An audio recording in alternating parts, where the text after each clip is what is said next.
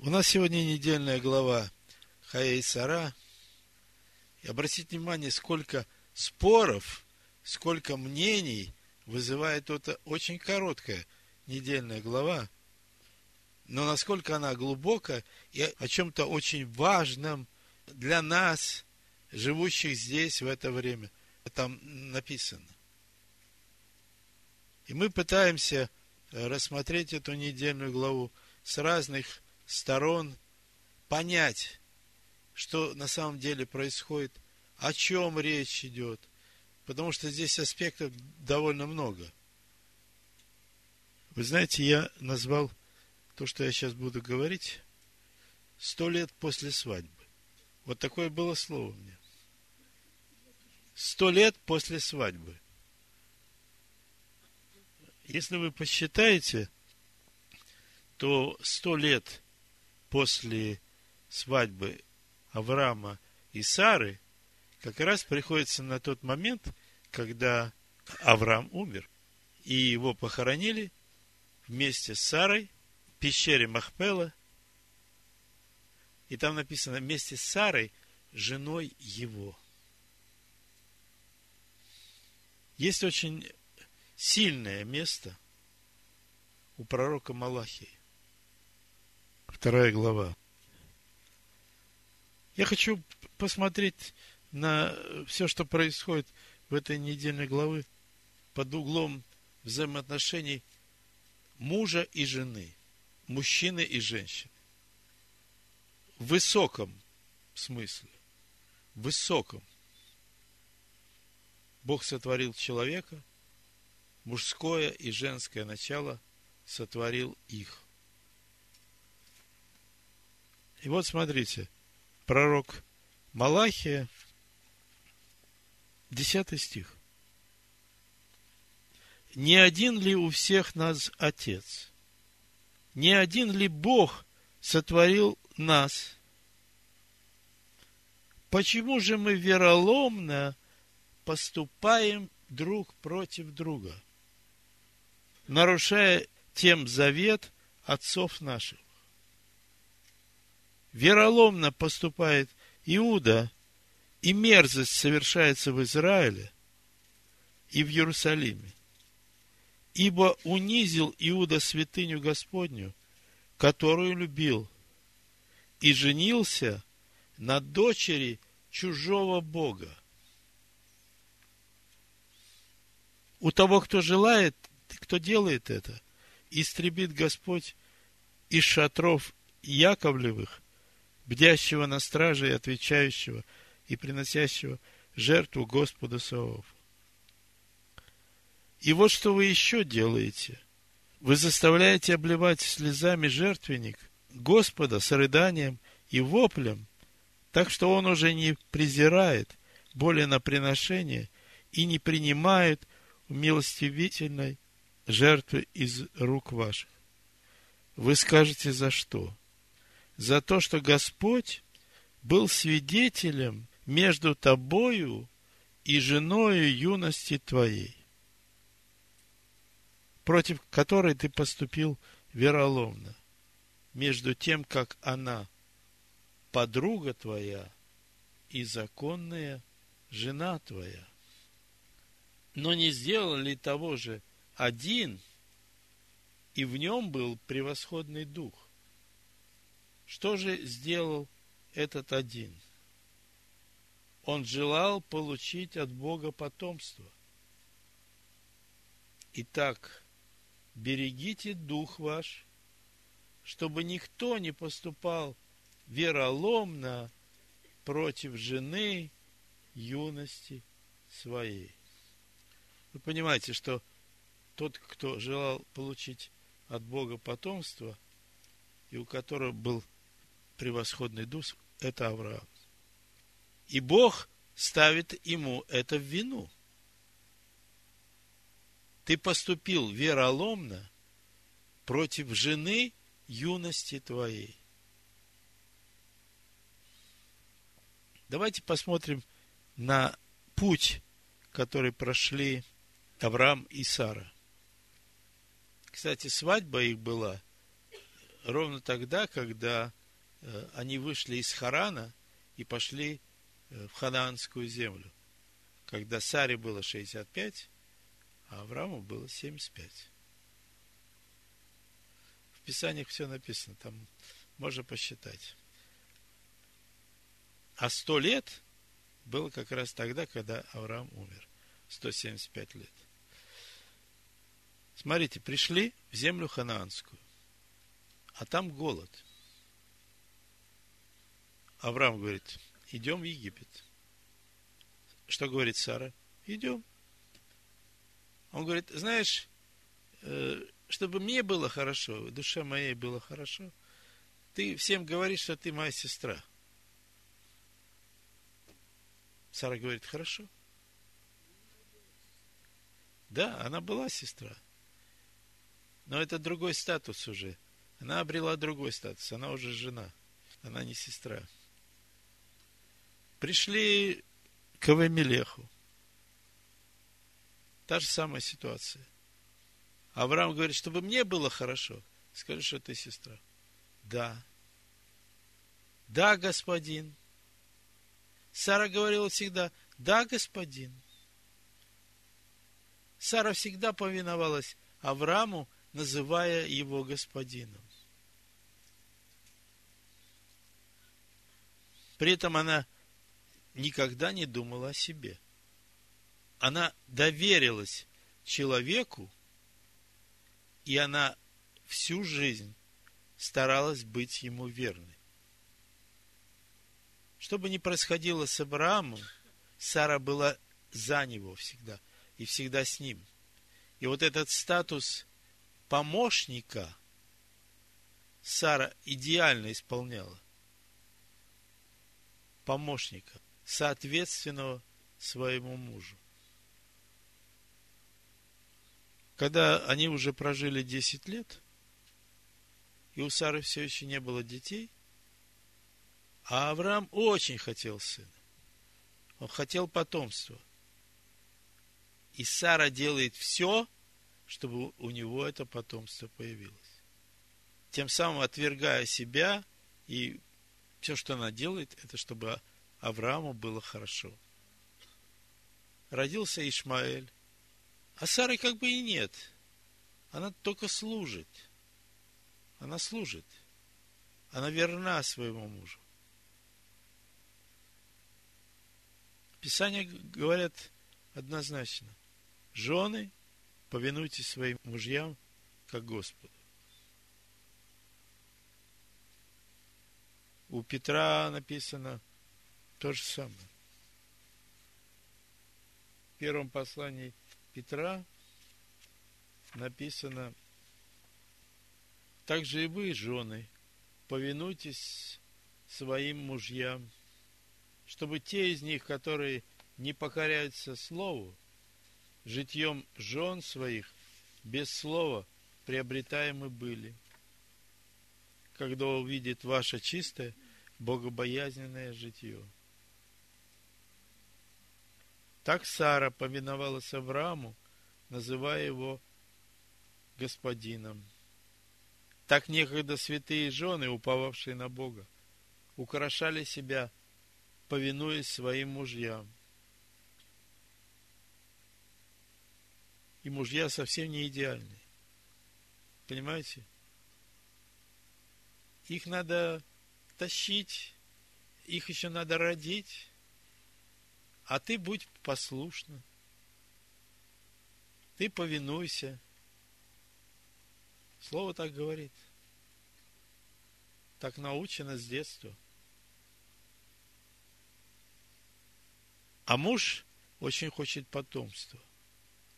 И даже когда Бог обещает ему, говоря, что он даст ему потомство, он сказал – Бытие 16.17.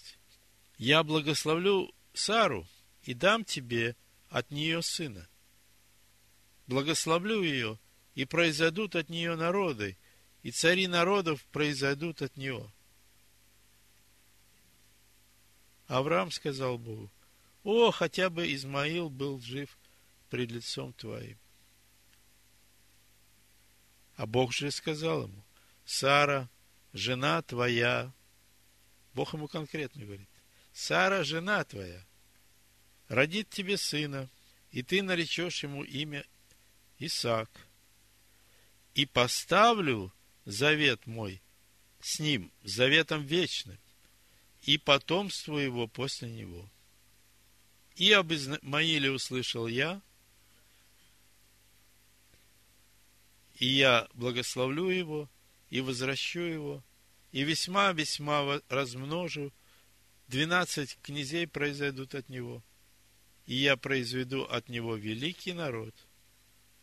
Но завет мой поставлю с Исаком, которого родит тебе Сара в сие самое время на другой год.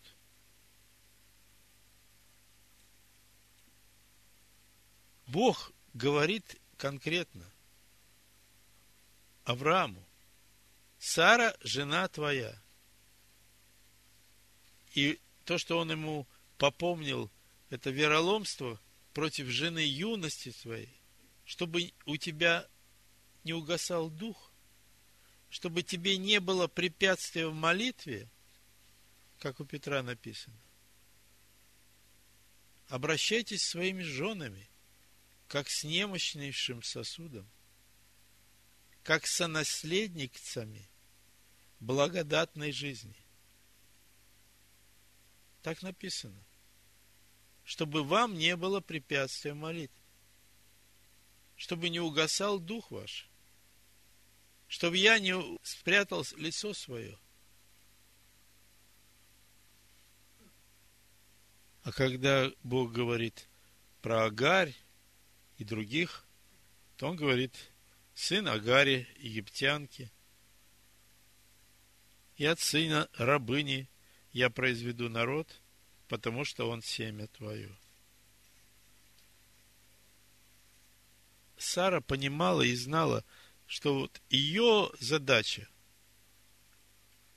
помочь своему мужу исполнить то, для чего Бог его призвал. Это ее главная задача. Это ее цель в жизни. И она все для этого делает, несмотря ни на что. И ни разу в Писаниях не написано, что Сара не жена каким-то образом. Она всегда жена. Это про Агарь написано, вошел к Агаре, которая дала э, Сара, жена его, в жену. Я до сих пор не могу понять, что это было – когда Авраам берет еще жену именем Хитура и рождает шесть сыновей. Причем каких сыновей? Мадиам, хотя вот его воспитание чувствуется. Вот если взять все эти имена, посмотреть, это типично еврейские корни в словах, вот еврейские. Что касается Измаила, то если вот прочитать один стих, мы можем понять, в каком статусе в итоге оказался Измаил. Значит, 25 э, глава, стих 9 написано. И погребли Авраама, имеется в виду, его. Исаак и Измаил, сыновья его. Обратите внимание, как написано.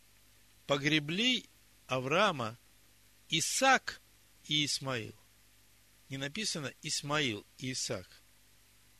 То есть Исмаил, он признал первенство, первородство своего младшего брата. И вы знаете, это было всегда. Сколько мы не читали – Писаний, в Писаниях Измаил, он второй. Он не первенец уже. Он уже согласился, что первенцем будет Исаак. А вот потомки его, те 12 князей, которых родил э, Измаил, они до сих пор считают, что они первенцы. И не признают этого. У жены и мужа разные задачи в рамках одной и той же семьи. И исполняя свою роль, каждый из них совершается Царство Божие. Жена – помощник, муж – глава, но выполняя разные вещи, они движутся к одной цели. Я помню, был такой мультфильм в детстве, как два медвежонка нашли головку сыра и никак не могли поделить ее. И шла мимо леса, и сказал, я вам поделю. Откусила большой кусок, стало сразу видно, кому больше досталось. И протест продолжался до тех пор, пока а, эти головки не превратились в два маленьких шарика. Вот наша жизнь в этом мире иногда похожа, мы похожи на этих медвежат – Если я умираю для себя, то душа моя обретает покой. Если я жертвую собой ради другого, то я приобретаю, опять же, для себя. Если мы творим благо для Всевышнего, повинуясь Его Слову, то мы опять же творим это для себя – Кто душ свою хочет сберечь, тот потеряет ее. А кто потеряет ее ради меня, ради моего слова, тот сбережет ее. Откуда появилась жена у Адама? Из его тела. То есть жена – часть мужа. Так что нам делить, слушайте – я знаю одну семейную пару. Жена там приболела очень сильно. И я еще, папа мой был жив. И он встретил их э, в поликлинике и говорит, что вы тут делаете? Ну вот, муж сказал, у нас болит нога. Не у нее болит нога, у нас. У нас болит нога. Потому что мы одно. Мы одно. И Сара все время это поддерживала. Вот в семье вот это она поддерживала. Это единство. А Авраам, он шел цели. Вот женщина отличается от мужчины тем, что у нее тонкое видение такое, духовное, я бы сказал, видимо. И женщина видит то, что мужчина, может быть, не видит. Но зато он очень четко видит цель. Он знает, куда идти. Но может подорваться на мине, которая там у него под ногами. Вот этот тандем, это, это как раз такая композиция идеальная, когда один – служа другому, исполняет общую функцию. Написано у Ефесян э, в пятой главе, никто никогда не имел ненависти к своей плоти, но питает и греет ее, как Господь общину. Потому что мы все члены тела Его, от плоти Его и от костей его. И посему написано в книге Бершит, оставит человек отца своего и мать, и прилепится к жене своей, и будут одна плоть. Так каждый из вас да любит свою жену, как самого себя. А жена да боится мужа своего. У пророка Исаи есть такое место, 51 глава, с первого стиха.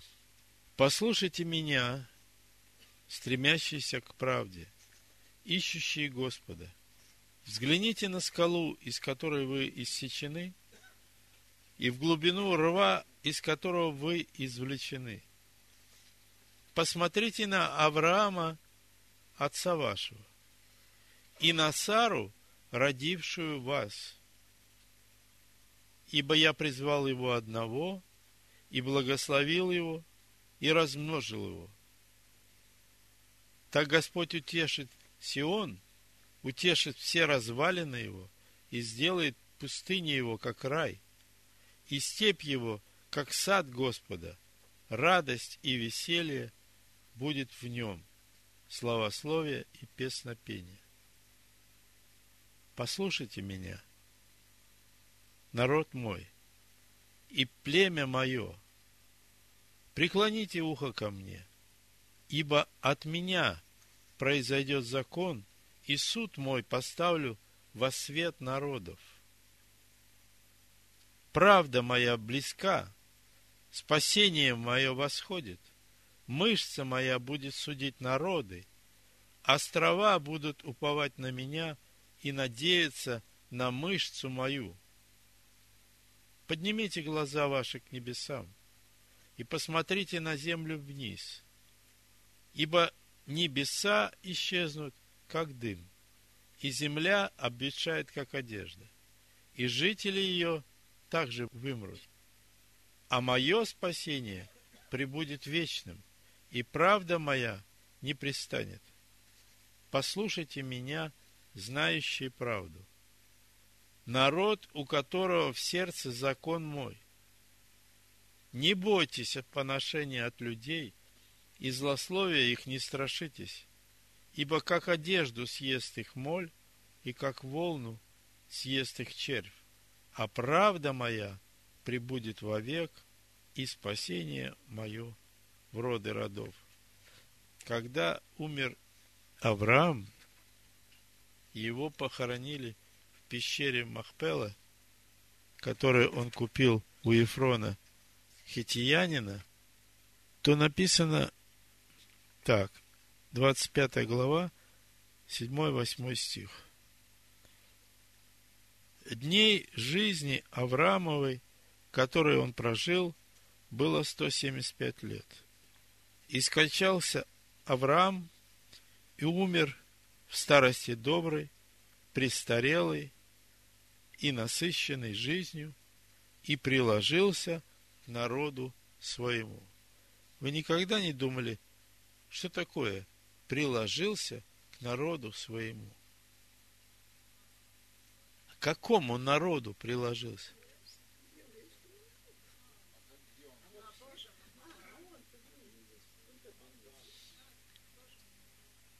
Мы знаем, что вот есть такие два понятия.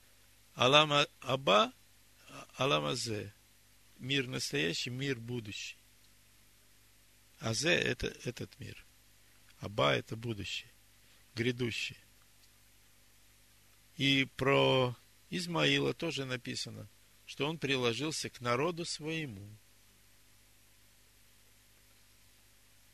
Вот поймите, что есть какая-то цепочка – которая постоянно выстраивается в грядущем мире.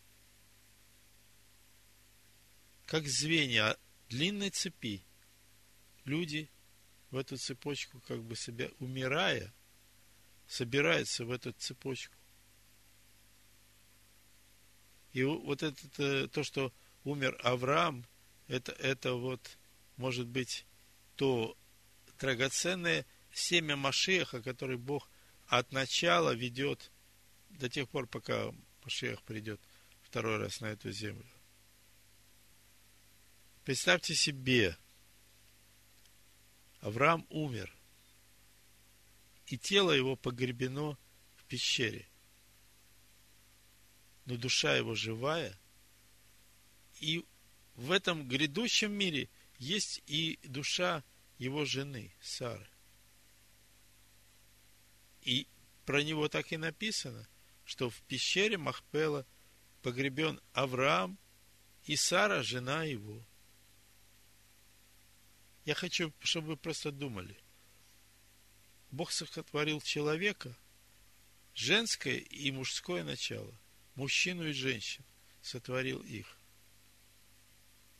И когда фарисеи пришли к Ишуа и спросили у одного человека, была жена, но он умер, и по закону ливератного брака ее взял его брат.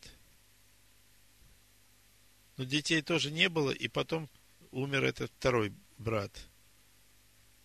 И так было семь братьев. И вопрос они, который они ему задали, был, э, кого она будет женой. Ишов сказал, не знаете, ибо на небесах не женятся, а живут как ангелы на небесах. И вот представьте себе, Авраам встречает Сару, и перед ними картина. Сто лет жизни, которые они прожили. Сто лет. И все видно, как жил Авраам, как жила Сара. Когда Сара умерла, он же взял еще жену и родил детей. Как-то не очень выглядит. Мы не для того, чтобы судить, чтобы понять, как это все устроено.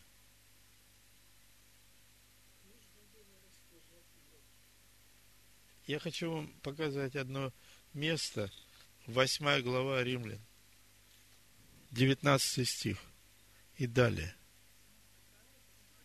Восьмая глава, 19 стих. Ибо тварь с надеждой ожидает откровения сынов Божьих. Потому что тварь покорилась суете не добровольно, но по воле покорившего ее – в надежде, что и сама тварь освобождена будет от рабства к тлению, в свободу славы детей Божьих. Ибо мы знаем, что вся тварь совокупно стенает и мучится до ныне. И не только она, но и мы сами, имея начаток духа, и мы в себе стенаем, ожидая усыновления, искупления тела нашего. Искупление тела.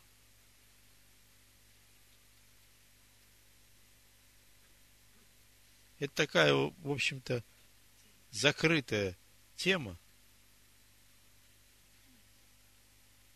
Но не зря у евреев запрещено сжигать, да. Как это называется? Кремация, да. Кремация. Вот 37 глава Иезекииля, может быть, что-нибудь нам скажет. Можно, конечно, сказать, что здесь речь идет о духовных вещах, но не совсем. Была на мне рука Господа, и Господь вывел меня духом и поставил меня посреди поля, и оно было полно костей. И обвел меня кругом около них, и вот весьма много их на поверхности поля. И вот они весьма сухи. И сказал мне, Сын человеческий, а живут ли кости сии?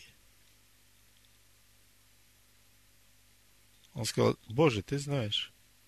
Тогда изреки пророчество на кости сии и скажи им, кости сухие, слушайте слово Господне. Так говорит Господь Бог, костям всем. Вот я введу дух в вас и оживете, и обложу вас жилами, и выращу на вас плоть, и покрою кожею, и введу в вас дух, и оживете, и узнаете, что я Господь. И увидел, что жилы были на костях, плоть выросла, и кожа покрыла их. Но духа не было. И он сказал, изреки пророчество духу и скажи, так говорит Господь Бог, от четырех ветров приди, дух, и дохни на этих убитых, и они оживут. И он сказал, одиннадцатый стих, Сын человеческий, кости сии, весь дом Израилев. Вот они говорят, иссохли кости наши, и погибла надежда наша. Мы оторвены от корня. Посему скажи им, так говорит Господь Бог. Вот я открою гробы ваши и выведу вас, народ мой, из гробов ваших, и введу в вас в землю Израилю, и узнаете, что я Господь, когда открою гробы ваши и выведу вас, народ мой, из гробов ваших, и вложу в вас дух мой, и оживете, и помещу вас на земле вашей, и узнаете, что я Господь, сказал это и сделал. Что это значит? Что все совершится в свое время. Как обрести единство в семье? Как обрести единство? Бог установил этот порядок, когда у каждого в семье есть своя функция. Муж – голова, жена – помощник, дети учатся, взирая на то, как ведут себя родители. Хорошо бы было, если бы через сто лет после свадьбы, встретив друг друга, в другом мире. Люди могли порадоваться, что они шли правильным путем. Я бы назвал Сару просто как герой. Э, потому что есть такая еврейская традиция петь песню хвалы перед шаббатом для жены. И текстом является 30 первая глава книги притчи о добродетельной жене. И вот э, представьте себе большой симфонический оркестр, и он играет песню хвалы, и поют три кантора добродетельной жене. И в это время в какой-нибудь семье люди собрались встречать шаббат – и слушает вот это. Здесь есть уже как бы основа вот это отношение правильного и поведения по отношению к маме, жене, которая столько делает и сделает для того, чтобы дети выросли, чтобы муж стал человеком. Она много сил приложила и прикладывает. Я хочу прочитать эту главу и закончить этим. Кто найдет добродетельную жену? Цена ее выше жемчугов. Уверено в ней сердце мужа ее, и он не останется без прибытка. Она воздает ему добром, а не злом, во все дни жизни своей. Добывает шерсть или он, и с охотой работает своими руками. Она как купеческие корабли, издалека добывает хлеб свой. Она встает еще ночью и раздает пищу в доме своем, и урочная служанкам своим. Задумает она о поле и приобретает его. От плодов рук своих насаждает виноградник. Припоясывает силою чресла свои и укрепляет мышцы свои. Она чувствует, что занятие ее хорошо, и светильник ее не гаснет и ночью. Протягивает руки свои к прялке, и персты ее берутся за веретено.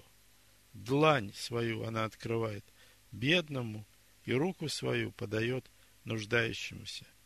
Не боится стужи для семьи своей, потому что вся семья ее одета в двойные одежды. Она делает себе ковры, весоный пурпур – одежда ее. Муж ее известен у ворот, где сидят мудрецы, где судебная палата. Когда сидит со старейшинами земли. Она делает покрывало и продает, и поясы доставляет купцам-финикийцам. Крепость и красота – одежда ее, и весело смотрит она на будущее. Уста свои открывает с мудростью, и кроткое наставление на языке ее. Она наблюдает за хозяйством в доме своем и не ест хлеба праздности. Встают дети и ублажают ее, муж и хвалит ее. Много было жен добродетельных, но ты превзошла всех их. Миловидность обманчива и красота суетна, но жена, боящаяся Господа, достойна хвалы.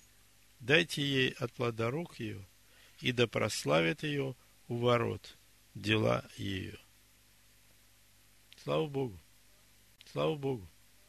Слава Богу! Слава Богу! Слава Богу!